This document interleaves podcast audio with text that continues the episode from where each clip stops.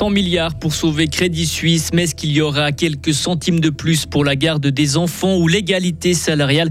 Partout en Suisse, les femmes crient leur colère aux oreilles du patriarcat. Staccanoviste du braquage ou apprenti braqueur, les juges doivent trancher cette question pour un homme accusé de braquage à Atalance. Fribourg n'a pas de place pour ces criminels au féminin. Les femmes qui purgent des peines longue durée sont emprisonnées chez nos voisins. Le soleil est là, y compris pour le week-end. Température de 25 à 28 degrés. Voici le journal de Vincent Douce. Bonsoir Vincent. Bonsoir à toutes et à tous. Banderoles, sifflets, paillettes et t-shirts violets envahissent les rues de Fribourg. Elles sont entre 4 et 500 personnes à manifester en ce moment au centre-ville. Après les éditions marquées par le Covid, c'est le retour de la foule comme en 2019. Le collectif de la grève féministe Fribourg demande notamment un congé parental d'au moins un an, l'abolition du système d'assurance maladie privée ou des mesures de lutte contre les violences faites aux femmes. Et Karine Baumgartner, on vous retrouve, vous êtes sur place. Il semble que l'appel à la mobilisation a bien fonctionné. Et oui, elles ont répondu présent, hein, et ça se voit visuellement parce que euh, c'est le violet qui prédomine, avec en prime quelques paillettes sur les joues.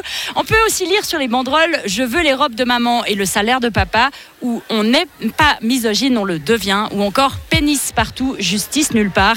Des messages forts qui dénoncent l'inégalité salariale, des violences sexistes et le système patriarcal. Alors dans la foule, on retrouve des femmes de tous les âges, hein, de la petite fille jusqu'à la grand-mère, des hommes aussi pour encadrer le cortège pour participer à la garderie solidaire. Tout à l'heure, euh, nous avons tendu notre micro à, des femmes un peu plus âgées qui avouaient ne pas se reconnaître dans toutes les luttes.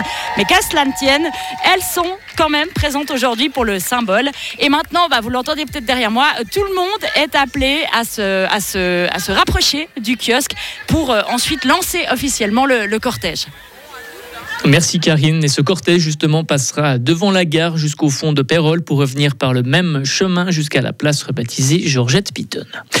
Isabelle Chasse aura la lourde responsabilité de comprendre la chute de Crédit Suisse. La fribourgeoise a été élue aujourd'hui présidente de la commission d'enquête parlementaire sur Crédit Suisse.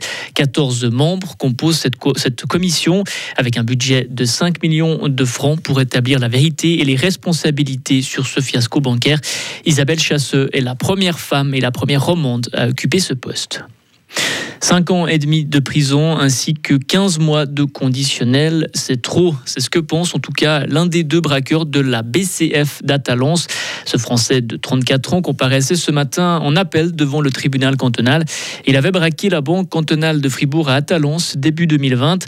Mais pour le ministère public, cette condamnation est justifiée et proportionnelle, Hugo Savary. L'homme n'est en effet pas à son coup d'essai et c'est même l'un des principaux arguments du procureur du ministère public. Entre 2005 et 2020, il a été condamné pour pas moins de cinq affaires impliquant des faits de brigandage, si bien que le procureur le qualifie de staccanoviste du brigandage. D'autre part, une fois en prison, son comportement n'était pas forcément celui, d'un homme calme et inoffensif comme lui et son avocate l'affirment. Il aurait même été l'un des meneurs d'une petite mutinerie à Bellechasse. La juge, elle, questionne le prévenu. Quand on regarde le casier, les infractions sont de plus en plus graves. Vous avez conscience de cela. Et c'est justement sur ça que la défense va s'appuyer. L'avocate de l'accusé affirme qu'il a changé durant son séjour en prison. Il a pris des cours de comptabilité, a des projets et pourrait même rapidement trouver un travail en France. Le prévenu, lui, le regard fixe, un peu stressé, parle d'une voix basse. C'est terminé pour moi, j'ai une famille, une amie, c'est une honte pour moi maintenant. À 34 ans, je regrette le temps que j'ai perdu. Merci Hugo. Et en plus de la peine de prison en, première instance, l'homme avait aussi écopé d'une interdiction d'entrer en Suisse pendant 5 ans. Le verdict devrait tomber dans les prochaines heures. Justice encore avec cette peine très rare qui a été confirmée hier. La prison à vie, une peine confirmée par le tribunal cantonal à l'encontre de la femme qui a tué la fille de son ancien compagnon à Voidance en novembre 2018. C'est la sanction la plus lourde que prévoit le système pénal. Une sanction lourde que cette femme de 28 ans ne peut pas purger dans le canton de Fribourg.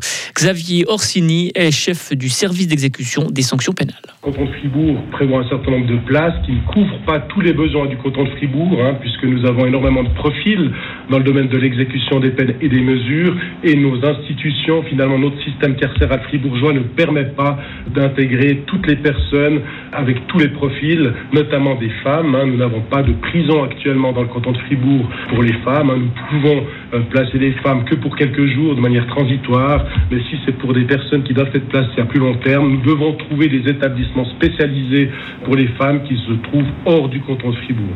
Et la prison à vie ne peut être prononcée que pour des infractions très graves comme l'assassinat, la prise d'otages ou les crimes de guerre. Retrouvez toute l'info sur frappe et frappe.ch.